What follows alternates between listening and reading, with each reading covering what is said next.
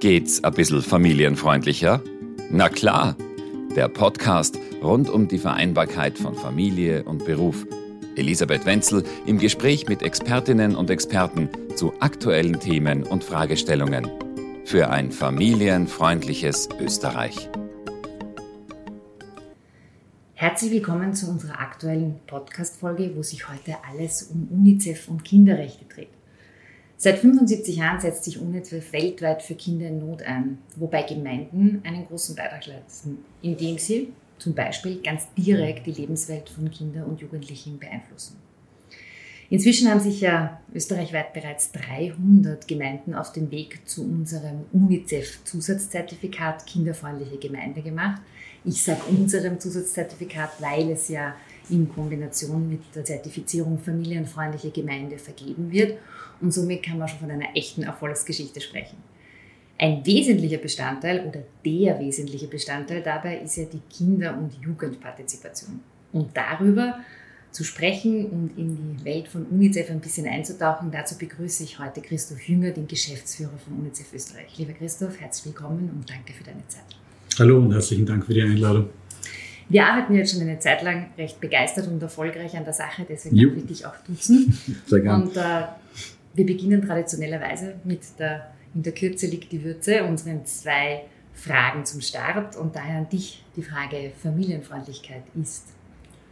Ein hohes Gut und eine Haltung. Was will ich damit sagen? Es geht darum, dass wir nicht nur darüber reden, sondern dass wir für uns, in unserem Umfeld und in unserem Lebensumfeld, aber auch in unserem Berufsumfeld dazu beitragen, dass Familienfreundlichkeit nicht nur ein Wort ist, sondern auch umgesetzt wird. Und das äh, ist eine der ganz wichtigen Währungen, von der wir sprechen in den nächsten Jahren und in den nächsten Jahrzehnten. Und damit Währungen sind wir schon beim größten Gewinn durch mehr Vereinbarkeit für dich? Der größte Gewinn ist für Kinder und Jugendliche. Es geht um sie und ihr Gefühl, dass wir als Gesellschaft und wir als Eltern die Möglichkeit haben, auf ihre Bedürfnisse Betonung auf ihre Bedürfnisse einzugehen äh, und damit Lebensqualität und Zufriedenheit zu schenken. Und ich würde sagen, eine weitere Ebene ist sicher, wenn ich das jetzt gesellschaftlich betrachte, eine Ebene des Ausgleichs, nämlich äh, wenn wir als System, als Gesellschaft hin zu Familien einzahlen, dann kommt auch dort wieder sehr viel zurück. Und diese Form dieses Ausgleichs dieser positive Ausgleich ist äh, ein ganz großer Gewinn für uns alle. Ein wirklich, wirklich guter Einstieg gleich in, in meine erste Frage oder in meinen ersten Ansatz, weil UNICEF Österreich ja ein sehr, sehr wichtiger Partner von Familie und Beruf ist und wir ja, wie schon erwähnt, dieses Zusatzzertifikat vergeben. Das ist der Rahmen, aber im Zentrum steht ja dabei die Frage, wie man wirklich unmittelbar, und ich glaube, das ist auch ein spannender Teil, den ich heute beleuchten möchte, das unmittelbar, weil manchmal ist ja UNICEF so ein bisschen ähm, weit weg äh, im Gefühl der persönlichen Lebensrealität, wie man das Lebensumfeld kinder- und familienfreundlich gestalten kann. In deinem Fall ganz besonders kinderfreundlich. Was sind da eure zentralen Ansätze? Partizipation von Kindern und Jugendlichen wird sehr oft besprochen. Und im Endeffekt geht es im Kern darum, wie können wir das umsetzen um Kindern und Jugendlichen das Gefühl zu geben, dass sie gehört werden. Das ist eigentlich schon das zentrale Element. Es spricht sich sehr leicht, äh, ist aber sehr, sehr schwer oder wenig oder zu weniger in Österreich umgesetzt. Wenn wir jetzt äh, Revue passieren lassen, was äh, vor zwei Jahren passiert ist in der, in der Pandemie, äh, zugegebenermaßen eine schwierige Situation für uns als Gesellschaft und, und in allen Bereichen sehr, sehr große Hürden zu überspringen, dass wir das gemeinsam schaffen. Aber nichtsdestotrotz, äh, wenn ich Kinder und Jugendliche so zuhöre, was sie jetzt darüber sprechen und sagen, dann ist ein ganz großer Tenor der, liebe Erwachsene, wir wurden nicht gehört. Ihr habt uns nie gefragt, was wollen wir dazu beitragen. Ihr habt uns nicht gefragt, was ist unser wichtiges Anliegen, sondern ihr habt über uns darüber regiert. Und diese Form der Partizipation ist dann, es wäre ganz anders möglich gewesen, Kinder und Jugendliche da hineinzuholen. Nämlich, was wollt ihr dazu beitragen? Zu was seid ihr bereit? Weil im Endeffekt waren Kinder und Jugendliche in der Krise ganz, ganz wesentliche Betroffene. Und wir sehen es auch in sehr, sehr vielen Parametern, auch wenn wir uns die mentale Gesundheit jetzt gerade anschauen, müssen wir davon sprechen, dass, dass das wirklich sehr, sehr krisale Ereignisse im Moment sind und Kinder und Jugendliche zu uns eine Sprache sprechen, hallo, so können wir miteinander nicht weitermachen. Äh, Kinder wissen, was sie brauchen. Und wenn wir ihnen nicht zuhören, dann wird es sehr, sehr schwierig werden für uns, genau das zu treffen, was sie in der Zukunft auch für sich und für ihr Leben brauchen. Kinder sind sehr reflektiert.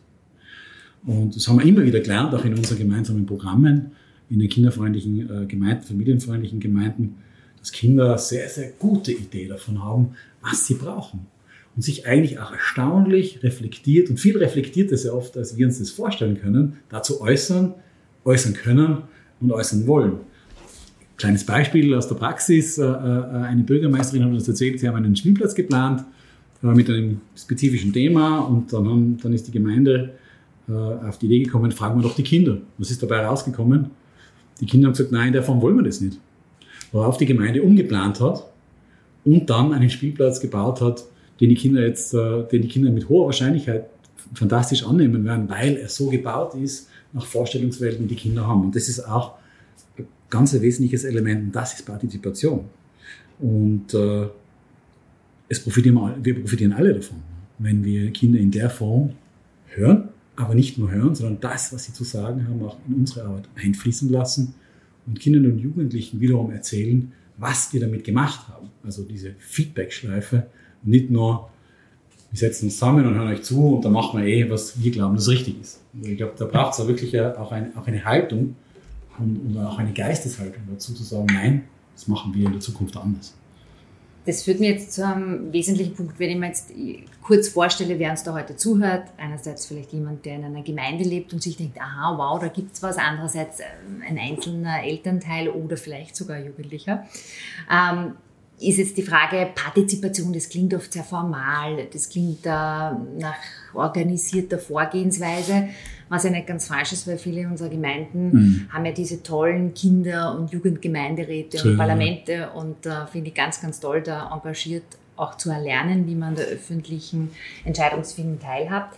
Aber gibt es da niederschwelligere, andere Beispiele, wo ich das wirklich spüren kann, mich einbringen kann, erlebe, was dann damit passiert? Ihr habt ja da unfassbar viele verschiedene Ansätze. Ja, natürlich. Es gibt, äh, darf kurz Werbung machen, äh, es gibt da ein Toolkit für Gemeinden zur Kinder- und Jugendpartizipation, das man auch bei uns auf der Website sich ganz äh, äh, runterladen und durchlesen kann. Aber was steht da drin?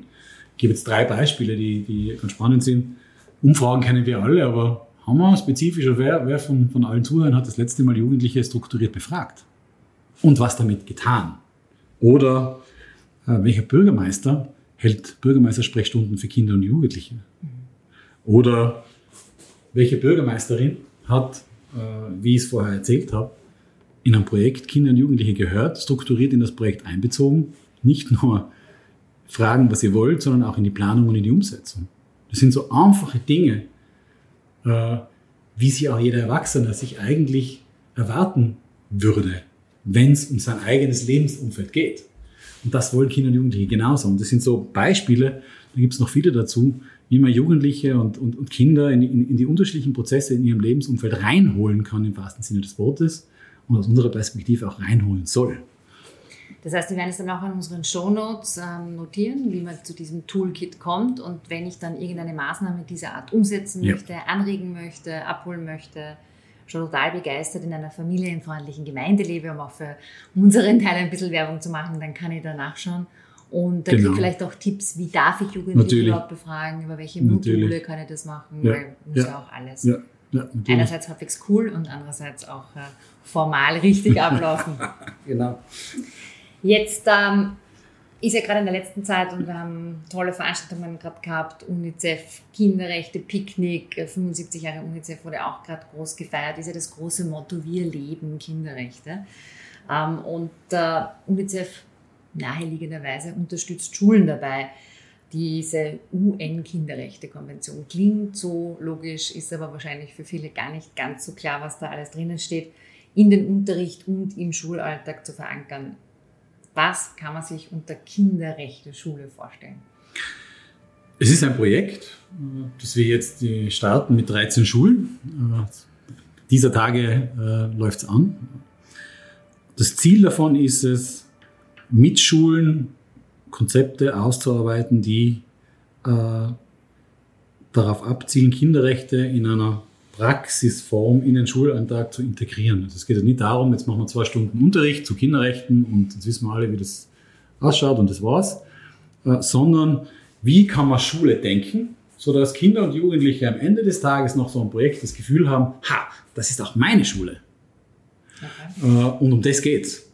Es ist äh, ein Projekt, in dem Prozessbegleiter mit den Schulen Grund einmal erarbeiten, was braucht die Schule in, in Bezug auf Schwerpunktthemen. Das kann sein Partizipation, wie wir vorher besprochen haben.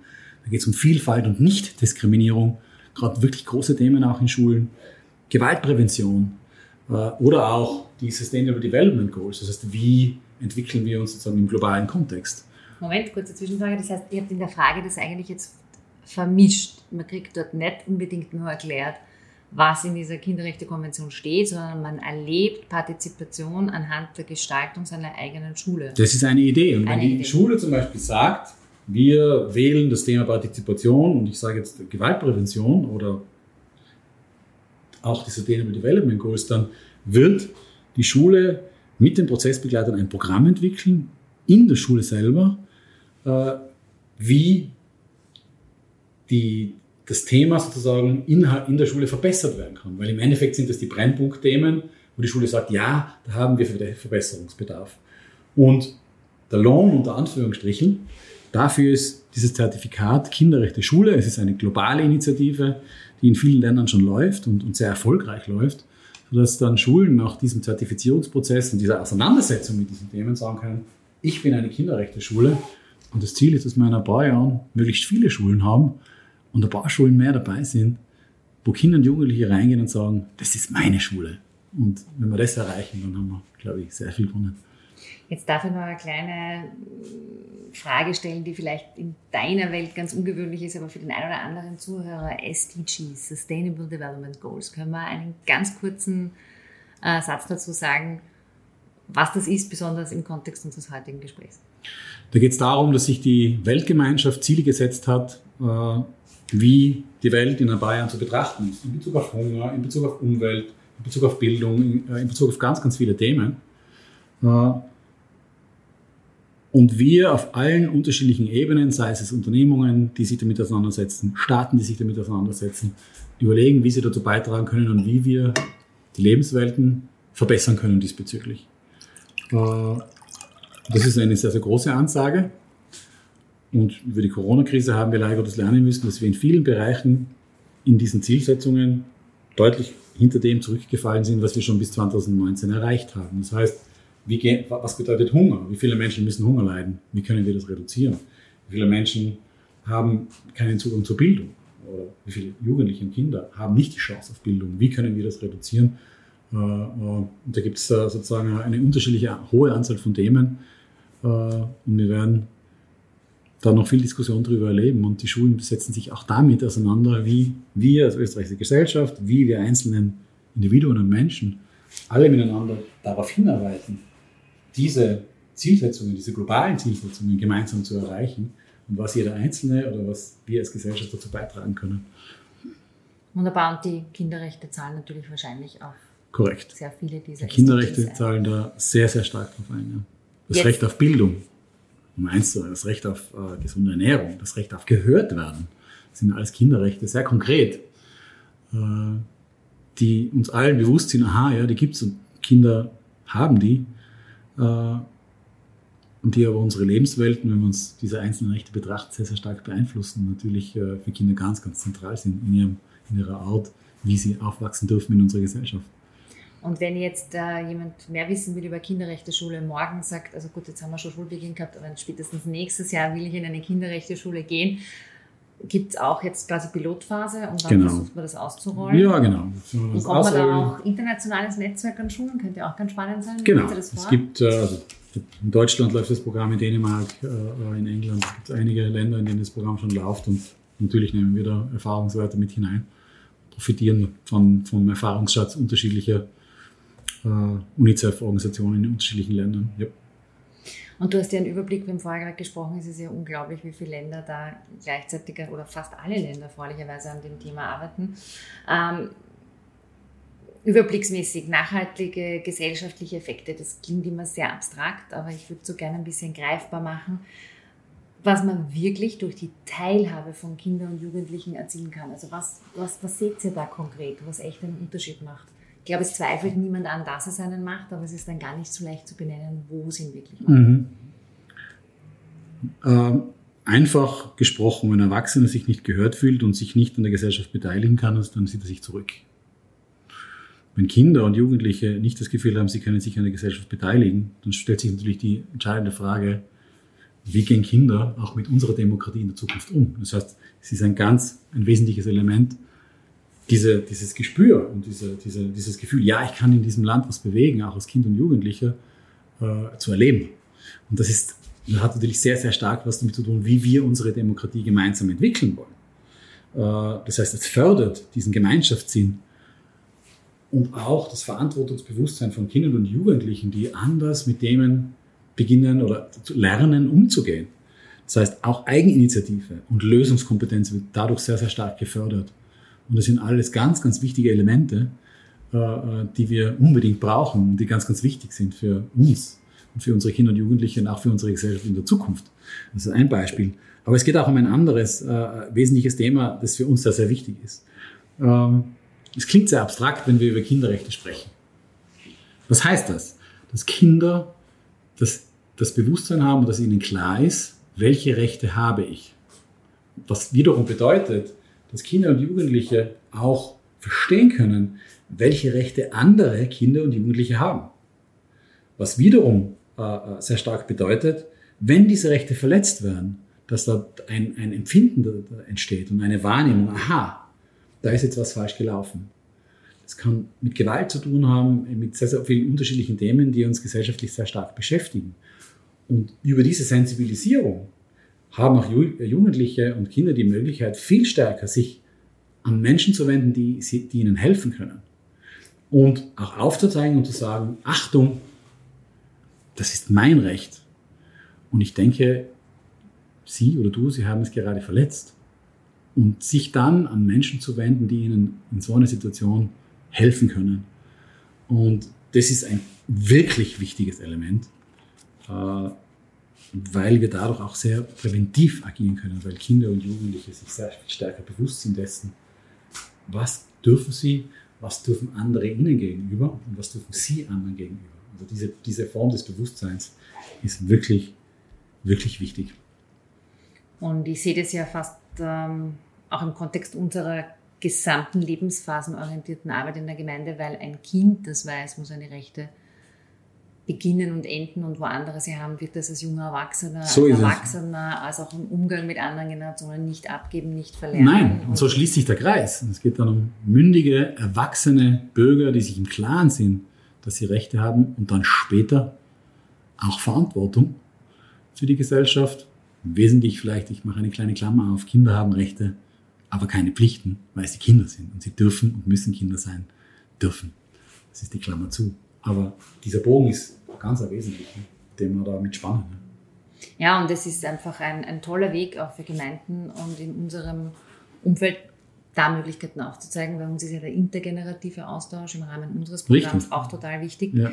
Noch eine Frage, wann beginnt da eurer Erfahrung nach so die erste sinnvolle Auseinandersetzung? Also geht es Volksschule? Habt ihr da unterschiedliche Kids für Volksschule und Unterstufe? Also ein Beispiel, zu, ja, ein Beispiel zu gegen kinderrechte Schule ist Volksschule und Unterstufe. Okay. Also wir sind schon, es ist ein Alter, wo es schon sehr, sehr sinnvoll ist, sich mit solchen Themen auseinanderzusetzen.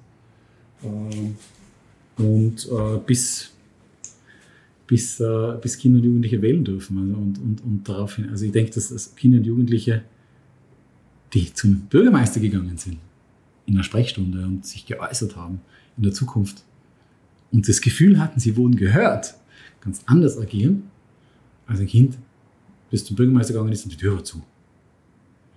Als Beispiel. Das sind ganz einfache Beispiele, wie Kinder und Jugendliche einfach so praxisnahe lernen. Hallo, da ist jemand, der hört mir zu. Und ich darf und kann auch in meinem Umfeld was bewegen.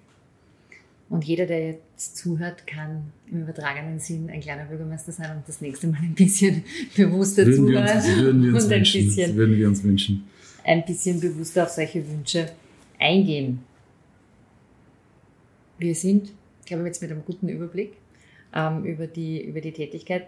Wir haben es versucht, wirklich ähm, eng zu halten auf den Kinderrechten, weil UNICEF macht ja noch unendlich viele andere Dinge. Ähm, ich darf mir da echt nochmal bedanken, auch dass wir in unserem familienfreundlichen Umfeld so einen tollen Schwerpunkt haben und mit euch da wirklich an dieser tollen Sache arbeiten dürfen. Und dürfen wir uns auch herzlich bedanken für die tolle Zusammenarbeit. Und ähm, weil wir es ja immer genießen, dass wir auch ein bisschen reinschauen in die Personen, mit denen wir sprechen, auch zum Abschluss nochmal unsere zwei kurzen Fragen. Vereinbarkeit ist herausfordernd, weil es ein Balanceakt ist. Es ist immer die Balance zu finden zwischen unterschiedlichen Begehrlichkeiten des Lebens, sage ich mal. Und das ist auf individueller Ebene, das erlebe ich natürlich auch als Vater sehr stark, nicht leicht. Genauso wenig auf unternehmerischer, auf Gemeindeebene oder auf, auf staatlicher Ebene. Und dieses, diesen Ausgleich zu suchen im Bewusstsein dessen, dass, wie wir am Anfang besprochen haben, Familie ein hohes Gut ist und auch diese Familienfreundlichkeit und Kinderfreundlichkeit ein wirklich hohes Gut ist. Diesen Ausgleich da zu finden, ist herausfordernd. Schade, dass äh, ein Podcast in dem Fall nur zum Hören ist, weil diese Handhaltung der Balance hatte ich bei dieser Frage schon relativ oft gegenüber gesehen. Jetzt hoffen wir immer, dass solche Profis wie du, der ja schon so lange in einem gesellschaftlichen Umfeld ähm, agiert, ganz besonders toll in die Glaskugel schauen kann und äh, Familie und Beruf in zehn Jahren, was dürfen wir uns da erwarten? Ich hoffe, dass wir viele, viele hundert mehr Gemeinden haben, die mit der, die in unserer Kooperation diese, diese, diesen Ton, diese Haltung annehmen und, und das weiterentwickeln. Spannende Projekte, das ist sozusagen ein, ein Bild. Ein Familienberuf in zehn Jahren, das ist äh, äh, die Glaskugel ist, ich hoffe, dass wir es geschafft haben nach der Krise und nach dies, diesen vielen Druckpunkten, die wir jetzt gesehen haben über die Covid-Krise und jetzt auch über, über Kriege, dass wir es geschafft haben, wieder mehr Balance bei uns in die Gesellschaft reinzubringen. Äh, sei es auf der individuellen Ebene über familienfreundliche und wirklich kinderfreundliche Umfelder, die einfach diese, diese, diesen Akt des Balancefindens erleichtern. Ja. Was wir geschafft haben, mal über diese Krisen drüber zu kommen als Gesellschaft, als Familien, als, als, als Unternehmen.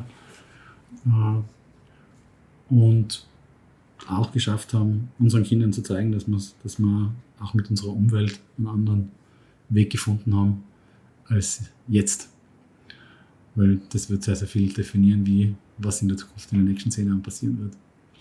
Ein kleines Feedback auf die bisherigen Podcast-Folgen war, dass ich oft sage, ein fast perfektes Schlusswort. Das war jetzt ein perfektes Schlusswort. Darf mich damit sehr, sehr herzlich bedanken und freue mich auf die wie du ja jetzt äh, zugesichert hast, weitere gemeinsame Arbeit für einen familienfreundlichen Standort, für ein familienfreundliches Österreich. Ich sage vielen herzlichen Dank dem Geschäftsführer von UNICEF Österreich. Danke, Christoph. Und äh, freue mich, danke für Ihr Interesse und äh, freue mich auf Rückmeldungen, Feedbacks. Wie gesagt, weitere Informationen finden Sie auch in den Shownotes. Vielen herzlichen Dank. Ganz herzlichen Dank und herzliche Grüße. Vielen Dank fürs Zuhören. Bei Fragen Feedback oder Themenwünschen können Sie uns gerne unter www.unternehmen-für-familien.at slash podcast kontaktieren.